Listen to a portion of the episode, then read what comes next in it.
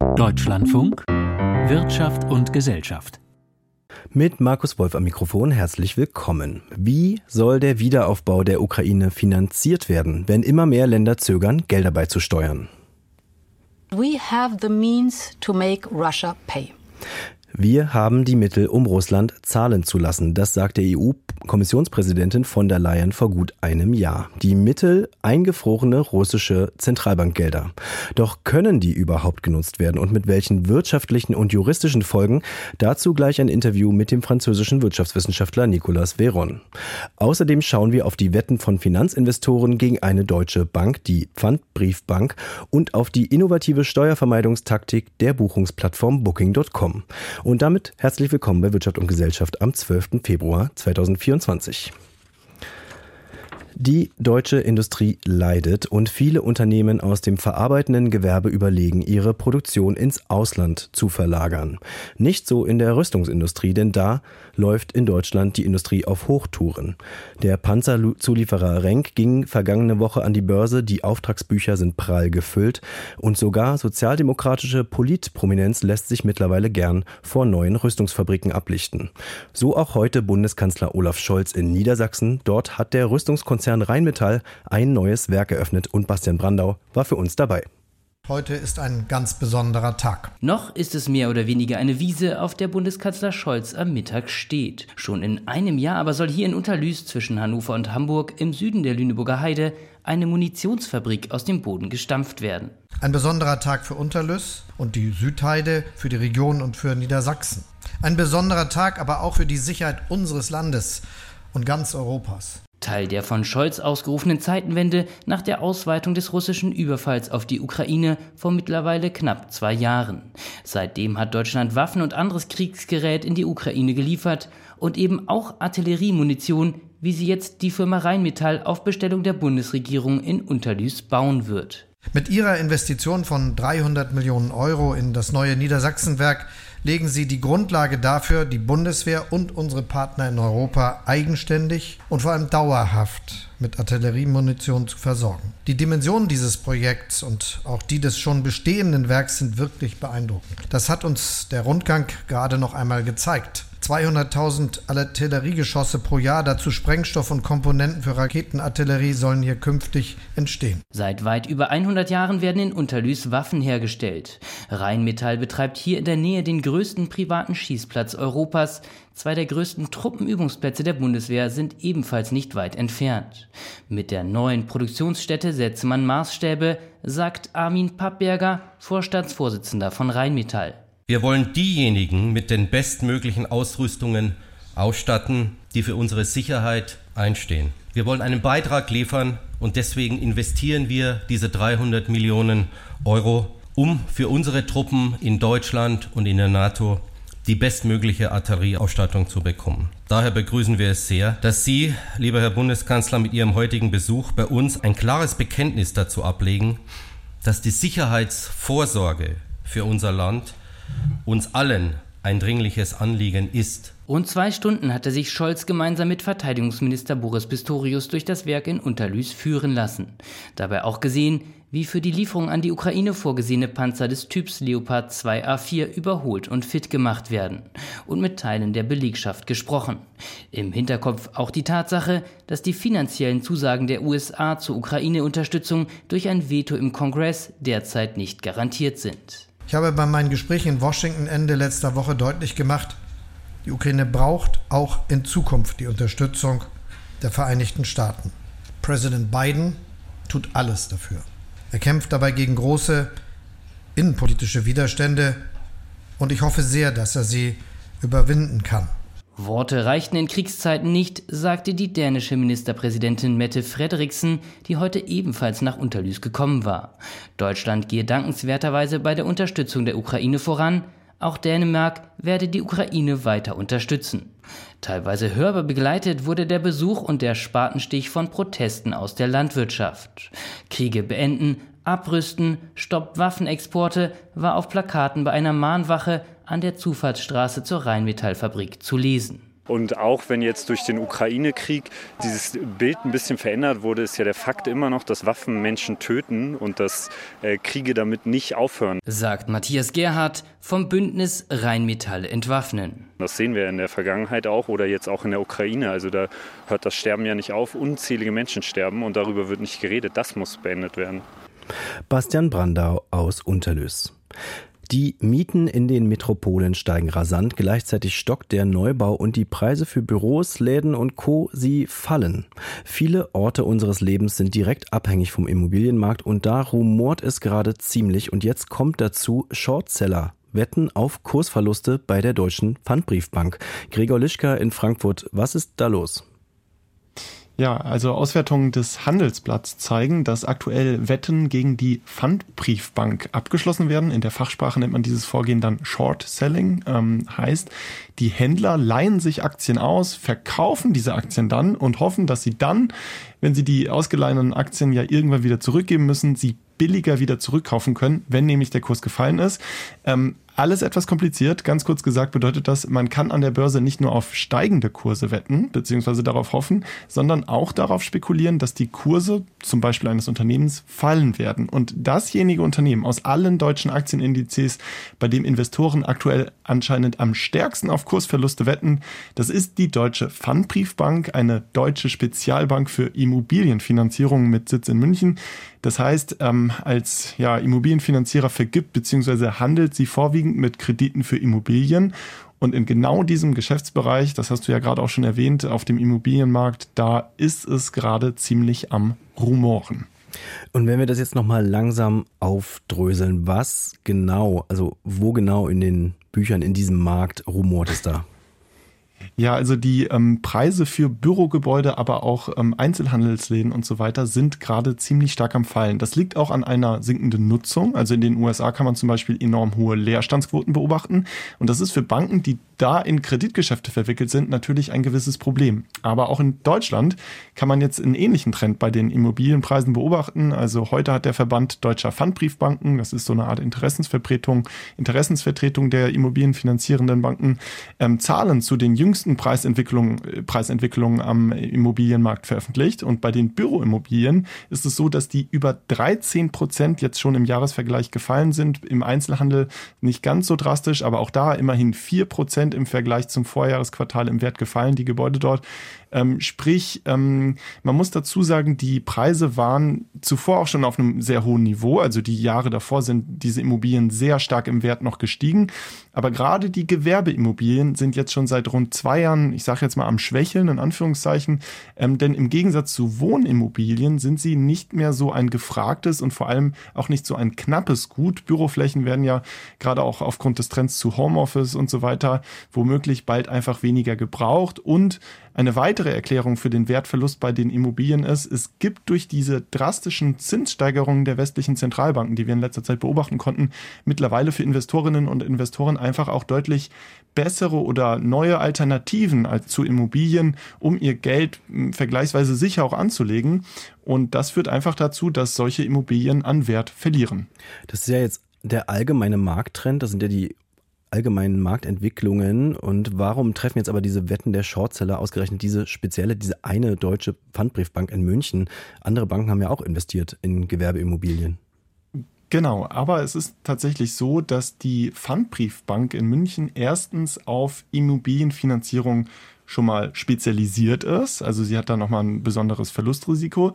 Ähm, sie ist also eine auf Immobilien spezialisierte Bank, die zweitens auch noch an der Börse handelbar ist. Ähm, das sind ja auch nicht alle Banken, sprich man kann nicht auf, bei allen Banken auf äh, Kursverluste wetten oder Kreditinstitute. Und sie ist drittens auch in einem, ja, in dem besonders kriselnden US-Gewerbeimmobilienmarkt investiert. Und wenn man jetzt sozusagen diese Checkliste durchgeht, ähm, dann kommt man womöglich ähm, dazu, dass das einfach ein sehr attraktives Ziel für diese Shortseller ist, die nun mal auf Verluste im Immobilien Immobilienmarkt wetten. Diese Bank ist da besonders exponiert. Und ähm, das, dann kommt auch noch dazu, dass diese Bank aktuell dann nicht wirklich gut performt, muss viel Geld für diese Risikovorsorge zur Seite legen und äh, dementsprechend ist der Kurs auch schon sehr stark gefallen im letzten Jahr. Und wenn man jetzt von diesen diesen äh, Schlagworten hört, fallen Immobilienpreise, Banken in Schieflagen, dann kommt schnell so ein neues Schlagwort, nämlich Finanzkrise 2.0. Vielleicht ganz kurz zum Schluss, äh, ist da was dran? Ja, wahrscheinlich nicht. Also ähm, natürlich sind einige sehr spezialisierte Banken ähm, betroffen, ja, aber sie treffen natürlich auch Risikovorsorge, müssen Geld beiseite legen und gerade die großen Universalbanken, Deutsche Bank, Commerzbank und Co. haben natürlich auch noch ganz andere Geschäftsfelder, auf die sie sich verlassen können und das sagen letztendlich auch alle Expertinnen und Experten von EZB, BaFin, wie auch hier im Programm, ähm, dass eine systemische Krise deswegen nicht absehbar ist. Noch nicht zumindest. Vielen Dank, Gregor Lischka in Frankfurt zur Krise am Immobilienmarkt und am Markt für Bankgeschäfte auch. Der groß angelegte russische Angriff auf die Ukraine jährt sich demnächst zum zweiten Mal. Die Stimmen werden lauter, die für den Wiederaufbau der Ukraine fordern, eingefrorene Gelder der russischen Zentralbank zu nutzen. Ich habe vor der Sendung mit dem französischen Ökonomen Niklas Ferron gesprochen. Er ist Senior Research Fellow beim Brüsseler Think Tank Brügel. Die Fragen da war vor allen Dingen, geht das überhaupt rechtlich und was wären die wirtschaftlichen Folgen? Denn vergangene Woche forderte die belgische Regierung, eingefrorene Gelder als Sicherheiten für neue Schulden zu nutzen und so indirekt zu enteignen. Meine erste Frage an Nicolas Ferron war, warum halten überhaupt Zentralbanken Konten bei anderen Zentralbanken? The Bank of Russia's assets are kept at die russischen Zentralbankgelder werden bei europäischen Zentralbanken, aber auch bei anderen Institutionen und Privatfirmen hinterlegt, wie bei Euroclear in Belgien. Dort liegt sogar ein Großteil der Gelder. Das ist keine Zentralbank, sondern eine sogenannte Central Securities Depository. Ich weiß jetzt gar nicht, wie man das auf Deutsch übersetzt. Das ist eine kritische Finanzinfrastruktur, die für Drittparteien Aktien oder Anleihen verwaltet. Die Kanäle, durch die diese Gelder gehalten werden, sind oft recht komplex. Zum Beispiel hat die russische Zentralbank ein Konto bei einer Bank, die selbst ein Konto bei Euroclear hat. Oder es gibt halt noch kompliziertere Strukturen. Warum macht man sowas? Aus Bequemlichkeit. Es ist oft einfacher, Geld bei verschiedenen Parteien zu hinterlegen. Why is that? It's just for convenience. Uh, it is often convenient to have several intermediaries to manage uh, large amounts of money. Jetzt hat die EU also russische Vermögenswerte eingefroren, die bei der privaten Firma Euroclear lagen. Warum ist es denn so schwer, diese Vermögenswerte wegzunehmen und sie als EU-Vermögenswerte zu labeln? Well, we have something in the EU which is a, protection of property rights. Nun, wir haben etwas in der EU, das da heißt Schutz von Eigentumsrechten. Und unter internationalem Recht ist staatliches Eigentum noch einmal spezieller geschützt. Es ist also nicht einfach, genauer gesagt ist es auch nicht legal, einfach Eigentum anderer Staaten zu beschlagnahmen, weil einem nicht gefällt, was sie tun. Prinzip der Staatenimmunität heißt das. Nun, wie es oft so ist mit internationalem Recht, sind die Sachen komplizierter, als was man jetzt in einem Satz sagen kann. Es ist einfach so, dass es Kosten gibt. Und aus Reputationsgesichtspunkten Gesichtspunkten gibt es Kosten und aus Wirtschaftsgesichtspunkten gibt es Kosten. Ein Gegenargument könnte aber sein, Russland tut hier schlimme Dinge, die man bestrafen will. Aber viele Staaten tun eben böse Dinge und es ist schwer, hier eine klare Linie zu ziehen. Und wenn die Linie ist, dass die Invasion eines Landes ausreicht, gehen eben viele Diskussionen los. Denn die USA sind in den Irak einmarschiert und die Definition wird einfach unklar. Eine Angst war auch immer, dass das Folgen für den Euro als Gemeinschaftswährung haben könnte. Sehen Sie diesen Punkt? Würden Sie das unterschreiben? It depends exactly what risk to the stability of the euro is considered. Es kommt darauf an, welches Risiko für den Euro betroffen ist. Wenn die EU die russischen Zentralbankgelder konfiszieren würde, dann kommt es darauf an, was als nächstes passiert. Es würde davon abhängen, wie Russland reagiert, und das ist gerade unklar. Ein Aspekt der Diskussion wäre, dass der Euro als Reservewährung unattraktiver wäre. Denn wer will dann noch sein Geld in Euro halten? Eine andere Sache wäre die Reputation von Euroclear selbst. Euroclear ist zwar eine Privatfirma, aber sie sind eine kritische Finanzinfrastruktur. Euroclear ist der Öffentlichkeit zwar nicht sehr bekannt, bekannt, aber eben der Finanzwelt sehr wohl. Und wenn Euroclear in Bedrängnis kommt, dann erzeugt das Problem. Und der Vorschlag nun ist, die russischen Staatsgelder als Sicherheiten zu nutzen, um neue Schulden für die Ukraine aufzunehmen. Ist das neuer Wein in alten Schläuchen oder ist das ein neuer Vorschlag? Ich muss sagen, ich bin mir nicht sicher, ob ich diesen Vorschlag komplett verstehe. Er ist technisch noch nicht ausgearbeitet. Mein Verständnis von Sicherheiten als Konzept ist aber, dass Menschen Anleihen kaufen würden unter der Annahme, dass sie im Zweifel russisches Zentralbankgeld kriegen, wenn die Anleihen ausfallen. Das ändert dann aber nichts an dem Konzept staatlicher Immunität und funktioniert im Prinzip wie die Konfiszierung der Zentralbankgelder. Der Ökonom Nicolas Veron vom Bruegel-Institut über die mögliche Konfiszierung russischer Zentralbankgelder. Wer im Internet eine Reise bucht, denkt vor allem erstmal an den Urlaub, wohl nicht an ein Steuervermeidungsmodell. Seit Jahren kämpft die EU gegen Steuervermeidung und eine neue Studie zeigt, wie es Konzernen in Europa trotzdem gelingt, Steuern zu umgehen, unter anderem das Reiseportal Booking.com. Johannes Kuhn dazu. Die Geschäfte für Booking.com laufen gut. Analysten erwarten, dass die niederländische Firma für 2023 einen Nettogewinn von etwa 5 Milliarden US-Dollar ausweisen wird. Daran habe auch eine Steuervermeidungsstrategie ihren Anteil, kritisiert jedoch Christoph Trautvetter vom Netzwerk Steuergerechtigkeit. Booking.com als ein Unternehmen, das auch in Europa es schafft, die Gewinne zu verschieben und ihren Steuersatz eben auf diese 15 bis 16 Prozent zu reduzieren in den Niederlanden. Laut der Studie des Netzwerks konnte Booking so zwischen 2010 und 2022 etwa 2,8 Milliarden Euro Steuern vermeiden.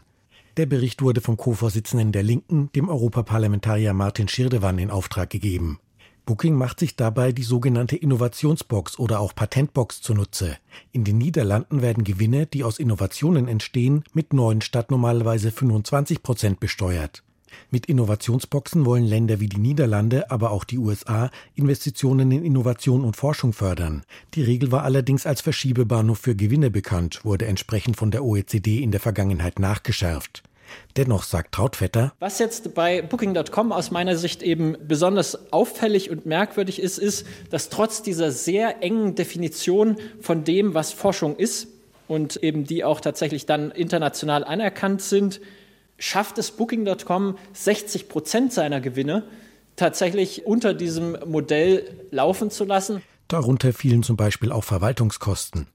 Womöglich genieße Booking.com als einheimisches Unternehmen in den Niederlanden eine Vorzugsbehandlung, so Trautvetter. Meine Vermutung, das lässt sich von außen leider nicht belegen und auch nicht abschließend prüfen, ist, dass die Steuerbehörden in Niederlanden sehr unkritisch da drauf gucken, weil Booking.com als größter Steuerzahler natürlich in den Niederlanden eine recht gute Position hat. Booking.com betont, sich in allen Ländern an die gültigen Steuergesetze zu halten.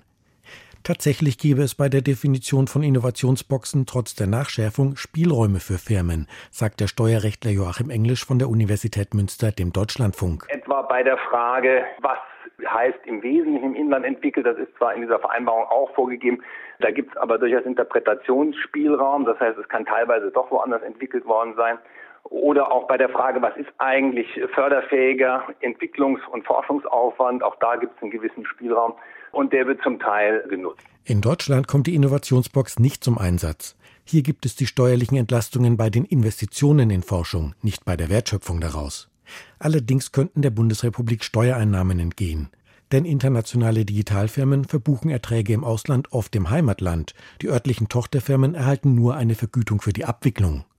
Steuerrechtler Joachim Englisch glaubt, dass das Modell Innovationsbox bald unattraktiver werde. Meine Vermutung ist, dass diese Patentboxen oder Innovationsboxen für die Staaten, die die bisher genutzt haben, tendenziell weniger attraktiv werden.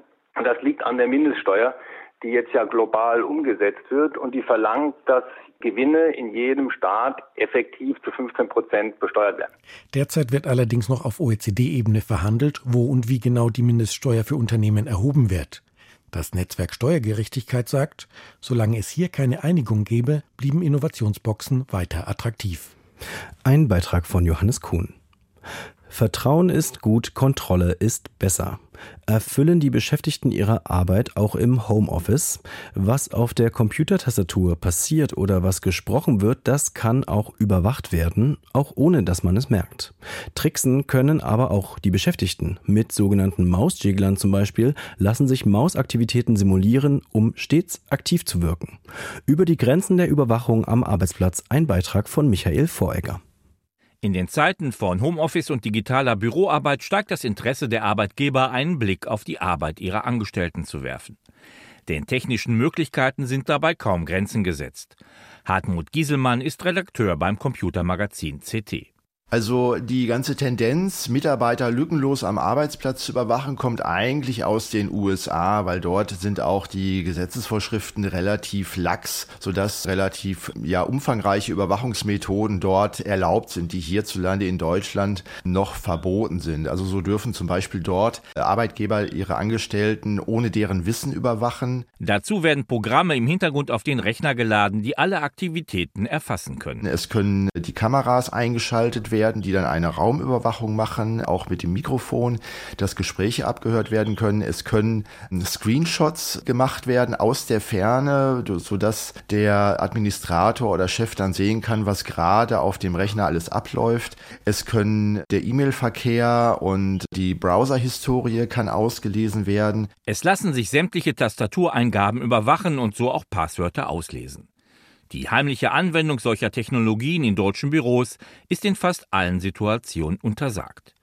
In einigen Fällen könnten Vorgesetzte strafrechtlich belangt werden, beispielsweise wenn sie Keylogger zur Kontrolle der Tastatur verwenden. Dennoch existieren zahlreiche rechtliche Grauzonen, die von Arbeitgebern ausgelotet werden können.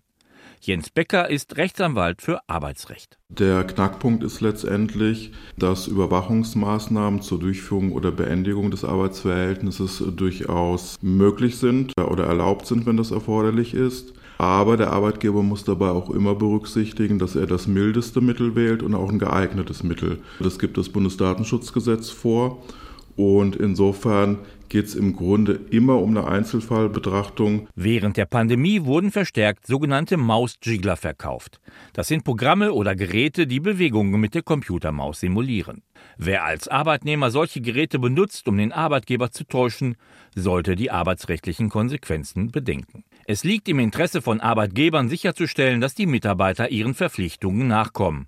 In rechtlicher Hinsicht stehen hier die Persönlichkeitsrechte der Mitarbeiter im Konflikt mit den Interessen der Arbeitgeber. Wer sich unberechtigt überwacht fühlt, sollte Unterstützung bei Personalvertretungen und Gewerkschaften suchen. Michael Voregger über Techniken zur Arbeitnehmerüberwachung. Und zum Schluss der Sendung schauen wir wie immer auf den Börsentag. Wir haben es eben schon gehört, Investoren wetten auf fallende Kurse bei der Deutschen Pfandbriefbank und die Aussichten auf dem Markt für Gewerbeimmobilien sind nicht rosig. Claudia Wehrle in Frankfurt, wie spiegelt sich das an der Börse wieder? Guter Shortseller aktiv werden ist jetzt nicht ungewöhnlich. Diese Shortseller oder Leerverkäufer spekulieren auf fallende Kurse eines Unternehmens. Sie verkaufen Aktien, die sie dann zu einem späteren Zeitpunkt, wenn der entsprechend niedrigere Kurs äh, hoffentlich erreicht wird oder wurde, die sie dann zu einem günstig, zu diesem günstigeren Preis wieder zurückkaufen. Aktien der Deutschen Pfandbriefbank sind heute zwar 2% im Plus, aber wenn man sich mal das Kursniveau anschaut, 4,59 Euro kosten sie jetzt am Nachmittag. Vor ein paar Tagen ist ein Allzeittief erreicht worden bei 4,45 Euro. Also so viel Platz, so viel Luft ist da momentan gar nicht. Außerdem haben wir es ja gehört, heute äh, wurde eine neue Fabrik des Rüstungsherstellers Rheinmetall eröffnet und die ganze Branche ist ja auch schon länger im Hoch. Ist das auch an der Börse sichtbar? Ja, das kann man so wirklich sagen. Rheinmetall ist mittlerweile im DAX gelistet, also in der ersten Börsenliga. Hensoldt ist im MDAX. Wir hatten vergangene Woche den Börsengang von Renk. Das ist ein Rüstungszulieferer. Die Getriebe von Renk kommen unter anderem in Panzern zum Einsatz. Und auch wenn man sich die Kursentwicklung äh, anschaut, der Aktienkurs Kurs von Rheinmetall ist seit 2022 deutlich nach oben gegangen. Bei Hensoldt sieht es im Prinzip ganz ähnlich aus. Die Unternehmen profitieren einfach von dieser unsicheren geopolitischen Lage, der Krieg im Nahen Osten, der Krieg in der Ukraine und damit verbunden äh, das Bedürfnis vieler westlicher Staaten auf militärischem Gebiet besser aufgestellt zu sein. Viele westliche Staaten erhöhen den Wehretat oder wollen es zumindest in den kommenden Jahren noch tun. Aktien von Rheinmetall sind heute 3,6 Prozent im Plus und die Papiere von Hensoldt verteuern sich um 4 Prozent. Und jenseits dieser Einzelwerte, wie lief es am heutigen Rosenmontag allgemein im DAX? Gut, während draußen auf den Straßen, in Kneipen oder in großen Veranstaltungssälen die Narren toben, äh, ist Kontrastprogramm das, was hier im Handelssaal passiert. Sie hören es vielleicht im Hintergrund, es ist wirklich ruhig. Man hört ganz wenig Hintergrundgeräusche. Die wenigen Händler Alle, die da sind, sind auch nicht äh, verkleidet. Wer Lust dazu hat, der macht das traditionsgemäß äh, hier an der Börse eher am Fastnachtsdienstag. Und was eben noch hinzukommt, in Hongkong, in China und in Japan ist Feiertag. An den Börsen dort wird nicht gehandelt, also von dort her keine neuen Impulse.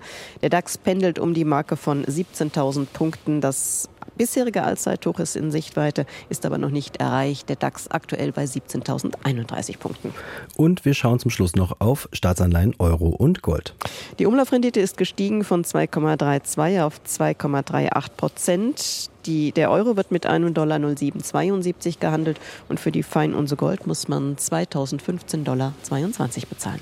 Vielen Dank, Claudia Werle in Frankfurt. Und das war es mit Wirtschaft und Gesellschaft für heute. Mein Name ist Markus Wolf. Hier hören Sie gleich Kultur heute und machen Sie es gut.